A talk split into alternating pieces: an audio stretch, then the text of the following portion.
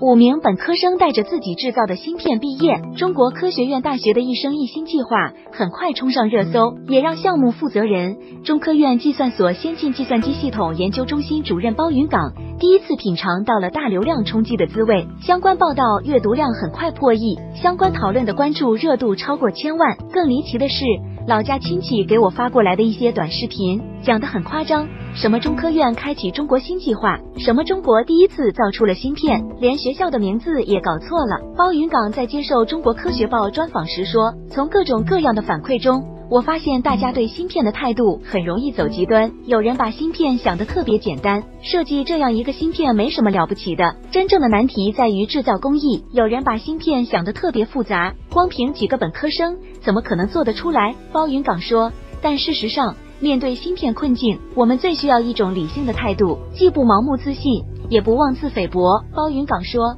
降低设计门槛，让学生也可以设计芯片，可以留片。今天中国的芯片人才困境与四十年前美国的境遇如出一辙，但在今天，不少中国学生在选择专业时，听到要做芯片，还会有一种恐惧感。包云港坦言。他开展一生一心的教学实践，一大初衷就是让学生不再害怕做芯片，让学生带着自己设计的芯片毕业，让大家像做 APP 一样做芯片，让很小的团队也可以做自己的芯片，最终实现马云说的“让天下没有难做的芯片”。这是包云岗心中的愿景，而这一切需要把芯片的门槛降下来，用开源芯片把芯片的门槛降下来。包云岗在各种发声渠道反复强调这一点，但对非专业人士来讲。开源芯片如何降低门槛，还是没那么容易理解。包云岗说，有人把道路修好了，开放了，其他人就可以在此基。